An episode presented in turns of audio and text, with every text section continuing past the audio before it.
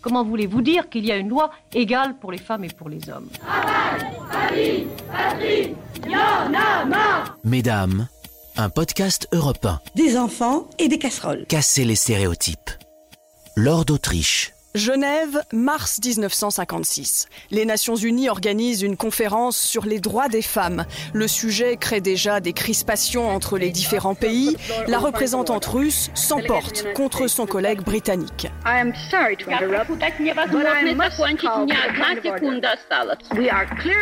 Et le journaliste d'Europe numéro 1, Alexis Desfontaines, conclut ainsi son intervention. Bien que les femmes aient de plus en plus l'accès à la diplomatie, il est vrai qu'elle se laisse pourtant facilement emporter par l'émotion. À travail égal, salaire égal. La question est posée à Genève et ne disparaîtra plus des débats. Mais encore faut-il que les femmes veuillent travailler. Et huit ans plus tard, en France, en 1962, il y a des réticences à quitter le foyer. Vous travailleriez volontiers à mi-temps? Oui oui, à mi-temps, d'accord, mais ce serait peut-être difficile parce que je n'ai pas de spécialité. J'aurais des frais de transport, j'aurais euh, la possibilité peut-être, euh, plutôt l'impossibilité pour mon mari de rentrer déjeuner, euh, peut-être davantage de frais de toilette. je ne pense pas que ce soit tellement, tellement rentable. Et la mode Peut-elle aider les femmes à s'émanciper? Deux ans plus tard, en 1964, le monokini fait son apparition. Moi j'ai vu un attroupement, c'est à cause de votre costume de bain. Alors le maillot de bain, c'est seulement le bas. La nouvelle mode, c'est simplement d'avoir un maillot en bas. Vous avez une opinion, monsieur, sur cette nouvelle mode Je ne suis pas contre, à la condition que ça ne touche pas ni ma mère, ni ma femme, ni ma fille, ni mes sœurs. Moi, j'ai une femme, s'il fallait qu'elle s'habille comme ça, je pourrais pas sortir avec. Il faudrait qu'elle sorte toute seule. J'aurais honte d'abord, pour commencer.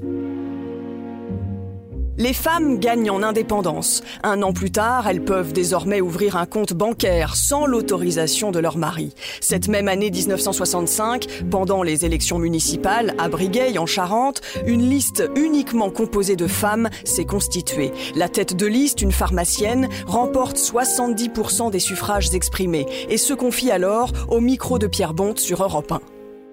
Et je pense que le conseil municipal, c'est une des assemblées où les femmes peuvent donner le plus et le mieux leur avis. Parce que dans certaines choses, les femmes ont plus d'idées que les messieurs. Dans quel Par domaine? exemple, dans le domaine familial, dans le domaine de la perfection des habitations, la modernisation intérieure, le, le développement de l'hospice, par exemple, des installations sanitaires, dans le domaine euh, des, des enfants, tout un tas de choses qui, qui peuvent être... euh, où les femmes peuvent donner des idées. Alors le mari à la maison gardant les enfants et la femme à non. la mairie. Pourquoi pas Comment imaginer que l'on puisse envisager la carrière féminine dans quelque domaine que ce soit, à quelque échelon que ce soit, comme identique à une carrière masculine? Ne serait-ce que parce que c'est vous qui avez la charge de la maternité. Ce sont les mots du Premier ministre Jacques Chaban-Delmas en 1970. Bientôt, le Centre promotionnel féminin est créé. Il propose aux femmes au foyer des formations pour que leur vie ne soit plus uniquement consacrée à l'éducation des enfants et aux tâches ménagères. Le centre promotionnel féminin a été créé pour répondre à un besoin de formation souvent ressenti chez les femmes de 25 à 45 ans et qui restaient chez elles et qui n'ont eu jusqu'alors que la vision des enfants et des casseroles. Nous avons d'abord démarré avec une remise à niveau. Par exemple, tous les jours, les ménagères vont acheter, vont regarder les magasins, et nous en sommes arrivés à ce que des personnes veuillent bien accepter d'aller siéger à la préfecture, à la commission des prix. Nous avons euh, appris à lire des articles, les analyser, faire des synthèses.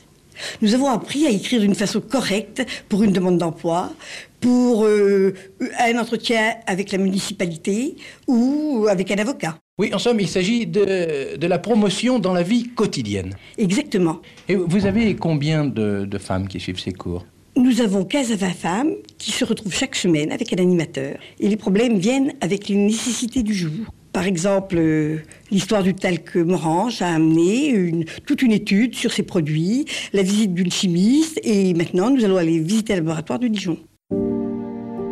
Mais les femmes qui travaillent se sentent parfois inaudibles. En 1972, les salariés des galeries de Thionville se mettent en grève pendant neuf semaines pour réclamer un salaire minimum plus élevé. Mais dès le premier jour de grève, elles se retrouvent seules face au CRS, presque sans aucun homme pour les soutenir. Je crois que les femmes ont, à travers cette grève, ont pris une part de responsabilité qu'elles tiendront par la suite, c'est-à-dire qu'elles se considèrent comme des êtres humains et qu'elles revendiquent des droits et que dans l'avenir, euh, ça sera toujours comme ça. Quoi.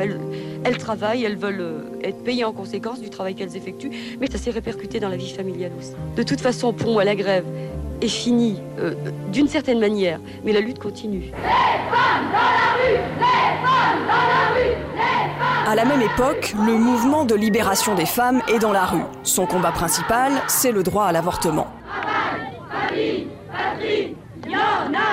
En 1967, la loi Neuwirth a autorisé la contraception, mais en ce début des années 70, 50 000 avortements clandestins sont pratiqués chaque année. 343 Françaises signent le manifeste intitulé Je me suis fait avorter et le sujet fait la une du Nouvel Observateur. C'est une victoire pour les féministes. La justice reste muette, ni le journal ni les femmes qui ont signé ne sont poursuivies.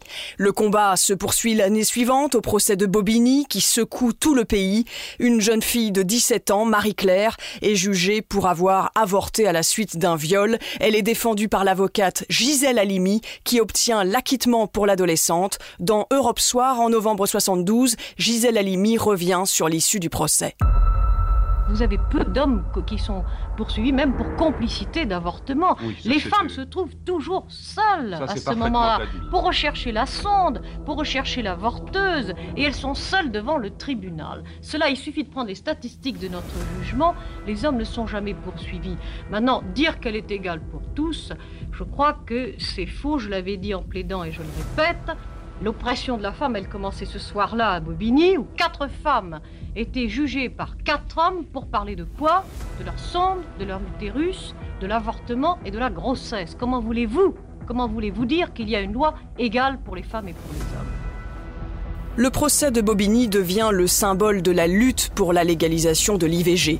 De plus en plus, des médecins envoient leurs patientes à l'étranger pour se faire avorter, en Suisse ou en Hollande. Une nouvelle méthode va bientôt pousser le gouvernement à légiférer, la méthode Carman. Les avortements se font par aspiration. Plus de sécurité, plus de confort, moins de séquelles sur le corps, une méthode utilisée alors par cette jeune fille en 1973.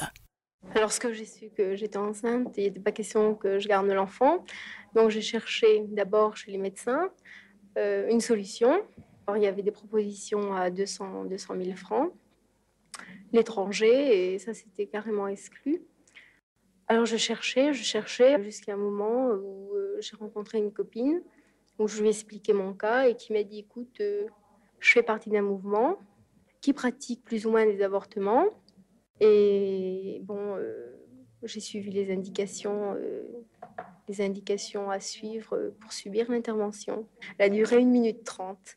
Avec cette méthode, les décès après un avortement baissent radicalement. Mais avorter clandestinement reste terrible, dit à la même époque l'écrivaine Françoise Sagan, racontant son expérience de lycéenne. Le nombre de filles qui sont fait esquinter, abîmer, il y a des filles qui, étaient dans la même école que moi, des écoles soi-disant bien pensantes, et qui avaient des accidents avec des garçons, et qui se sont fait doublement esquinter, faute d'oser le dire à leurs parents d'abord, faute d'avoir pu faire autrement.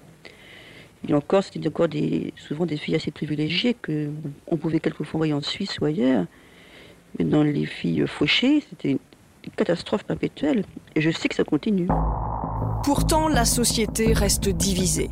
En 72, les centres de planning familial peuvent être agréés par l'État et disposer de plus de moyens, mais le vote de ce décret ne s'est pas fait sans heurts à l'Assemblée. L'opposition gronde dans les rangs de l'hémicycle lorsque Lucien Neuwirth présente avec deux autres députés son amendement.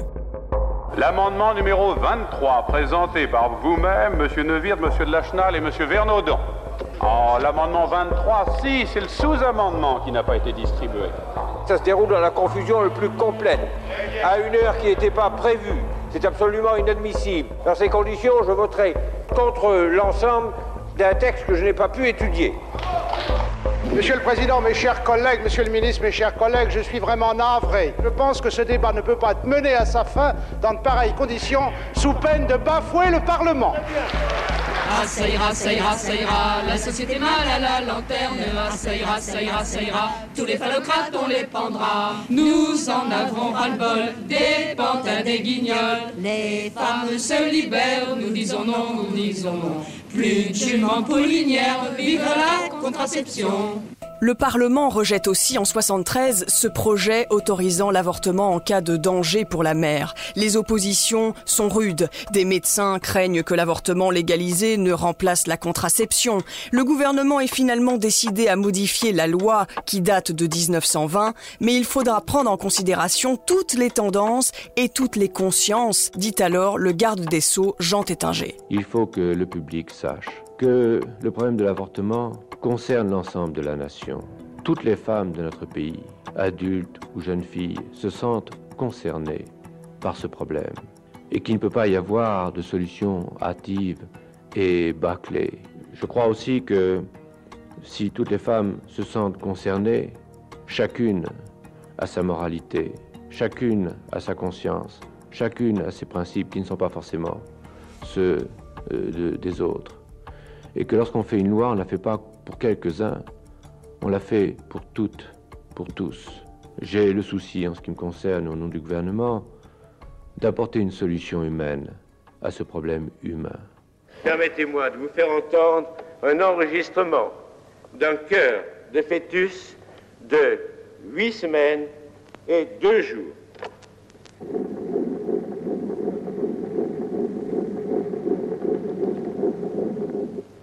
Et vous voudriez que nous fassions disparaître les bruits de ce cœur que vous venez d'entendre? Vous voudriez que par notre loi que vous nous proposez, nous ne puissions plus l'entendre.